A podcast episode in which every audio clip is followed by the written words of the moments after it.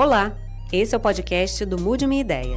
Oi, meu nome é Raquel Pacheco, conhecida mais como Bruna Fichinha. Eu acredito que a prostituição é um trabalho como outro qualquer. Mude minha ideia.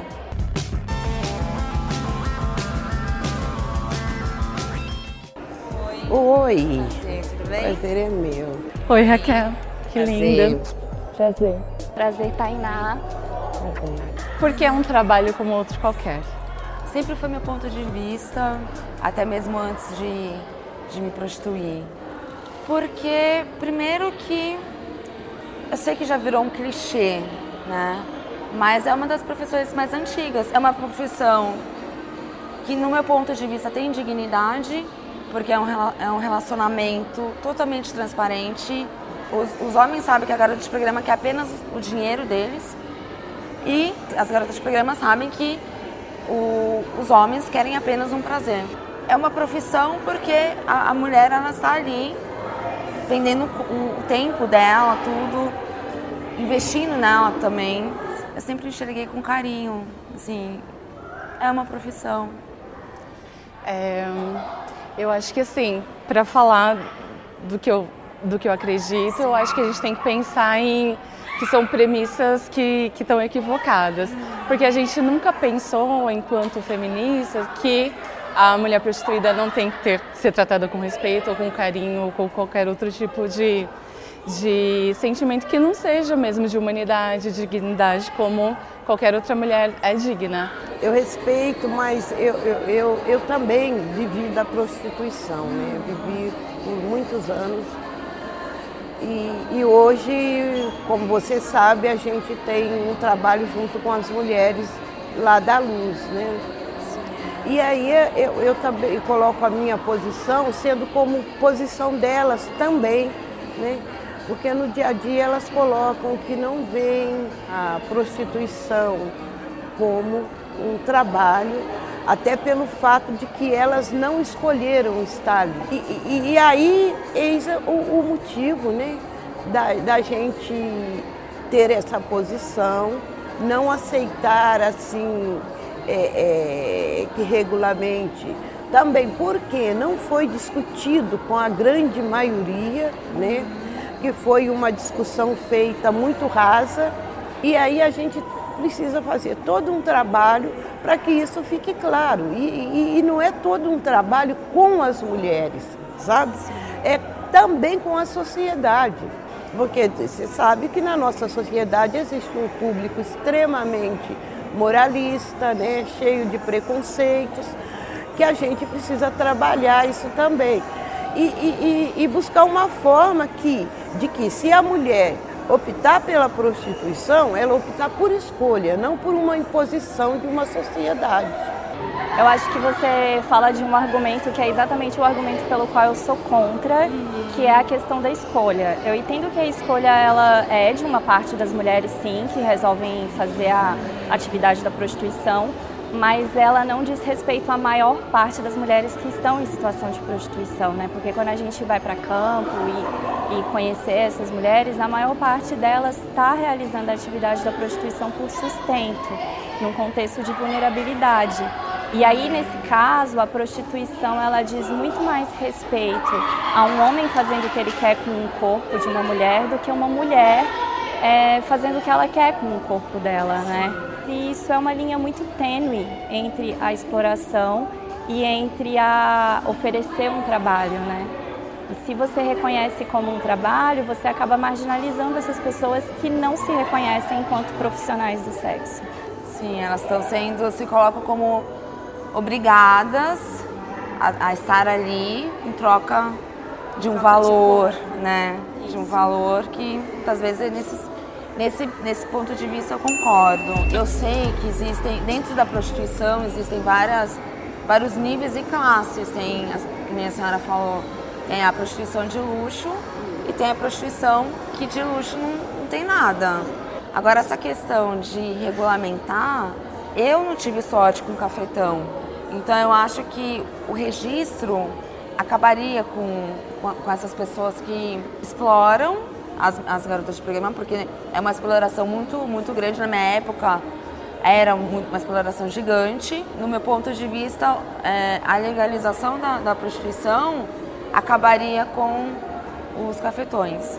Porque não é uma legalização, é uma regulamentação, porque a prostituição é legal. Sim. Né? Agora, a gente precisa ver também como é que vai ser feita essa regulamentação. Porque para se regulamentar uma prostituição, precisa uma formação, sabe? Isso aí é que, que, que deixa mais confusa ainda a cabeça. Ter uma formação, ensinar como lidar com o dinheiro, sabe? E, e, e ensinar as mulheres cuidar da saúde. Porque quando a mulher está nativa, o, o, o dono da casa não quer saber, ele quer que ela trabalhe. E ainda tem um outro viés dentro dessa história toda racista, porque a maioria das mulheres que estão na prostituição são as mulheres negras ou mulatas, né, vinda da periferia. Se regulamentar, como é que esses, que, que esses empresários vão ver essa situação? O que nós acreditamos é que a partir daí vai ser mais fácil para ter tráfico doméstico, porque a partir do momento que eu tenho um funcionário, é, eu posso estar tá mandando esse funcionário de um lado para outro, né? E ele não pode reclamar porque senão está desempregado. Eu acho que a regulamentação, falando um pouco sobre a nossa sociedade machista, preconceituosa e moralista, a regulamentação da prostituição ia dar um, um cala-boca em muitas pessoas. Seria um avanço. Eu, quando eu, eu trabalhei né, durante três anos, eu fui explorada por cafetões. Eu era obrigada a trabalhar doente, porque não tinha desculpa nenhuma. Com a regulamentação, vão ter que sim pagar imposto, mas pensando depois quando estiverem mais velhas, né? INSS, para ter também um depois. Até mesmo aposentadoria, por que não? Com a regulamentação, eu, nós teríamos o direito de não trabalhar num dia com doença. Eu senti falta de dia de folga, eu sentia falta até mesmo de um plano de saúde. O problema é que o cafetão, ele acaba achando que tem mais poder do que realmente ele tem. Então, tirariam tanto do poder deles. Eles seriam como patrões de uma loja, por exemplo. O que eu posso te dizer, assim, é da experiência de, de como está sendo Sim. feito. Por exemplo, no, no modelo germânico, é, estima-se que pelo menos meio, de, meio milhão de mulheres estejam na prostituição na Alemanha e 40, só 40 mil delas regulamentadas. Então as mulheres é, ainda não se sentem seguras o suficiente para dar esse poder de patronato para quem já é o seu cafetão. Então, é, pela visão das mulheres, não diminui o poder deles, aumenta, mas agora de forma legalizada. Da forma como está hoje, né, ainda sem o projeto de regulamentação, é, ainda é possível que se consiga a aposentadoria né, de forma autônoma. A questão é que existe todo um tabu em volta, que não vai deixar de existir quando a regulamentação acontecer. Esse projeto de lei agora, que, que é o que está em voga, né, que a gente está conversando, ele permite que o cafetão fique até com 50%. Sim, que é muito. É muito. Então, é, será que é isso mesmo que a gente quer? Regulamentar dessa forma? Não me parece que esse projeto vai beneficiar as mulheres, ainda que seja uma parcela só de mulheres, que eu entendo que é por essa parcela que você está falando, Sim. e não por essa outra parcela maioria. que é maioria, que nem quer dizer que é prostituta. Se a gente for ver essa regulamentação, ação, ela vai dar um, um mais poder os donos da, das casas. No final da história, acaba sempre o machismo prevalecendo, uma lei que é escrita com uma visão machista. A condição de violência não muda. As mulheres é, ainda são expostos a riscos e agora com muito mais dificuldade de provar o risco, de provar o abuso, porque na verdade foi um contrato. Quem é que está é, é, mais favorável à regulamentação? De luxo. Por quê? Porque para elas né? É, é, já tem um, alguma coisa mais, mais estruturada, até a vida dela. Quando ela chegou na prostituição, a vida estava mais estruturada. Ela não chegou à prostituição porque é, era a única alternativa que ela tinha, entendeu? E que é a minoria. Você está entendendo? Aí você para e pensa assim: quem são as de luxos? Na sua grande maioria, mulheres brancas, dentro do perfil que a, que a sociedade vê a prostituta, porque a prostituta desenha, a sociedade desenhou uma prostituta que é uma mulher branca, né, bem vestida, né? E as mulheres que, que, que, na maioria das vezes, que chegam até a de luxo, chegam até lá, mas por muito pouco tempo ela acaba indo para as ruas ou vai, vai indo para as casas mais pobres até chegar é, lá na rua. Eu queria trazer algumas reflexões para esse seu pensamento, que, que do, do, meu lugar enquanto psicóloga. Hum. Algumas, que, alguns estudos já foram feitos a respeito da vida pegaram algumas mulheres prostitutas para entender de onde que elas vêm, né? E aí alguns dados importantes que encontraram na maioria das mulheres foi, por exemplo, que elas começaram a prostituição antes dos 18 anos, é, um envolvimento com abuso de substâncias, grande parte delas é, tem caso de assédio ou mesmo abuso sexual na infância, vieram de lares institucionalizados então, nesse contexto de alta vulnerabilidade, falar de escolha chega a ser cruel. E aí, por outro lado, também alguns estudos foram feitos para pensar na, nas consequências psíquicas mesmo hum. e de fatores de risco pa, para mulheres que fazem a prostituição, como por exemplo o transtorno de estresse pós-traumático. A gente vê que tem consequências que são muito parecidas até aquelas de veteranos de guerra depois de tantos anos ali na prostituição, submetida a situações de violência física, moral, sexual, estupros recorrentes, uma própria negação de subjetividade, né, pela disponibilidade de dar prazer doente ou não doente, como você mesmo falou, com folga, sem folga, mas por uma questão de sustento, né? Questão de suicídio, é, depressão, ansiedade. Então são várias coisas que somam para esse pensamento do será que a gente precisa caminhar nesse sentido de regularizar? Será que a gente, se for, como que tem que ser, né? Porque existem muitas evidências de que é uma atividade que causa bastante sofrimento. Seria impossível falar que é uma profissão igual a qualquer outra, porque o nível alto de, de assédio, o nível alto de violência sexual em que essas trabalhadoras são é, postas, é impossível comparar com qualquer outro tipo porque a própria condição já é violenta, ela é baseada numa desigualdade social, então já nasce da premissa violenta. Então seria muito mais difícil, sendo lei, você comprovar que esse abuso está acontecendo, que também vai do campo é, de como nós somos socializados, como nós nos vemos de maneira mercadológica, de como a mulher se constrói pelo olhar masculino, essa questão de tentar dividir o poder agradando e de como é, para estar nesse processo de, de é, afastamento do próprio corpo. Se, é o que a gente chama de transtorno de dissociação, de como é muito mais difícil ainda falar em consensualidade de alguém que de fato não está presente. A gente acredita que, como tem sido mostrado já em outros países, que vai piorar a situação das mulheres. Criminalizar a prostituição até agora não impediu nenhum abuso ou deu qualquer forma de proteção. Legalizar a prostituição implica em criar leis e padrões trabalhistas que gerariam mais proteção jurídica para essas pessoas que são vítimas de violência na rua e não têm qualquer fo forma de amparo. Entre parênteses, polícia.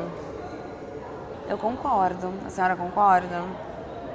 Eu, eu, eu não vou mudar meu ponto de vista, né? Então, eu discordo sim com a regulamentação, porque se regulamenta, a violência pode ser maior na rua. Mulheres que prostituem trabalham ali dentro e as que, as que prostituem na rua tá fora da lei, entendeu? Sim. Mas e sobre essa proteção jurídica, que realmente o fato da garota de programa ter o poder de processar o patrão, danos morais, eu teria processado fácil. Isso você, né? Porque a maioria Hoje não das daria pra- mulheres, ou a maioria das mulheres, família não sabe, ninguém sabe. Né? Se para ela entrar com uma ação, ela ia ter que dar endereço, aquela coisa toda. E aí? Ia se expor? Sabe? Então eu acho que essa regulamentação é só mais uma forma de é, explorar as mulheres, sabe? Só isso. Respeito. Nesses estudos de como tem sido feito a regulamentação germânica, a gente tem acesso a menus do que menu, do que, que as mulheres devem se submeter nesses lugares. E aí tem situações do tipo pague a entrada e consuma quantas mulheres quiser, o, o tempo que você quiser, desde que se pague. Por exemplo, ganhe uma, uma salsicha, um- uma cerveja e quantas mulheres você conseguir consumir. Como é que você vai falar sobre estupro e abuso nessa situação? Quando a gente diz que quer que o Estado acesse esse problema, porque a gente enxerga como problema, é acessar com política pública, não acessar regulamentando, porque a ideia de regulamentar é a ideia de permanência. E eu acho que com números de violência como nós temos, de, de não saúde para as mulheres, e de risco, números do tipo a mulher em situação de prostituição tem 40 vezes mais chances de ser assassinada, ou de ser estuprada, ou de entrar em drogas por dissociação, ou ideação suicida. Então são números que estão dizendo alguma coisa sobre a realidade. E o que, que a gente vai fazer? Ah, vamos regulamentar isso, porque como no modelo alemão, por exemplo, pensava que o problema era a estigmatização. Então vamos dar um status legal e vamos tirar isso de, de estigma. Não mudou. A grande maioria faz porque precisa, não tem outras opções. E para isso aguentam todo tipo de abuso. Não é empoderador. Que é o que você é, é seu ponto de vista. Que é o meu também. Eu consigo enxergar esse outro lado. Até mesmo porque eu conheci muitas mulheres nessa situação, mesmo dentro do, da prostituição de luxo, também há mulheres que é, começaram sem o luxo acabaram encontrando né, é, esse outro lado que não, que não é marginalizado, né, mas que também não tiveram essa escolha. Você num lugar que acessa pessoas e que tem um lugar de visibilidade mesmo, sendo quem você é, você acessa várias pessoas, poder trazer um pouco dessa visão de quem são as outras mulheres na prostituição, para além de você, né? Porque eu acho que você tem um lugar na mídia e que várias pessoas te escutam. Então, você pode também trazer visibilidade para essa outra face da prostituição que não é a sua. Sim. Quem sabe dar voz a elas também. Sim. Na minha voz, né? Porque eu entendo também elas quererem esse anonimato. Eu gostaria muito que essa nossa conversa servisse assim para a gente começar a pensar, né, numa forma de construir juntas, para a gente refletir mais. Tem coisas que você colocou que me faz pensar bastante. Tenho certeza que tenho coisa que eu coloquei para você que te faz pensar. Então que a gente saia daqui com essa ideia, né, de construir uma sociedade melhor para as mulheres. Sim. É um debate saudável e importante. Eu acredito que a maioria, se pudesse sair, sairia. Pensando que a maioria, se pudesse sair, sairia, né? Eu acho que a gente precisa muito levar esse debate mesmo para as políticas públicas, né? Pensando que precisa de política, um, de visibilidade, porque essa, porque essa situação acontece, só que ela é invisível, né? É, gera, políticas públicas de geração de renda são muito importantes, políticas públicas de educação. A gente vê que grande parte dessas mulheres também que estão em situação de prostituição tem um recorte tanto de classe quanto racial muito marcado. Então, são mulheres que, além de pobres, são negras e são analfabetas, então tem uma questão de qualificação. Então, precisam de políticas públicas mesmo. Não vejo outro meio a não ser uma discussão de classe e de distribuição de renda. A própria ideia de ter é, uma regulamentação, já para a gente parece um ideal de permanência. De, e que permanência com números como esse, de, de extrema violência. Ah, você trouxe muitas informações que eu confesso que eu vou refletir bastante, vou pensar bastante. Obrigada. Muito obrigada. Obrigada, tá? Prazer. Prazer foi meu. Bom, agradeço muito. Você é maravilhosa. Obrigada. Eu também gostei muito de Conhecer e ter tido essa conversa. Vou refletir bastante. sobre a nossa conversa.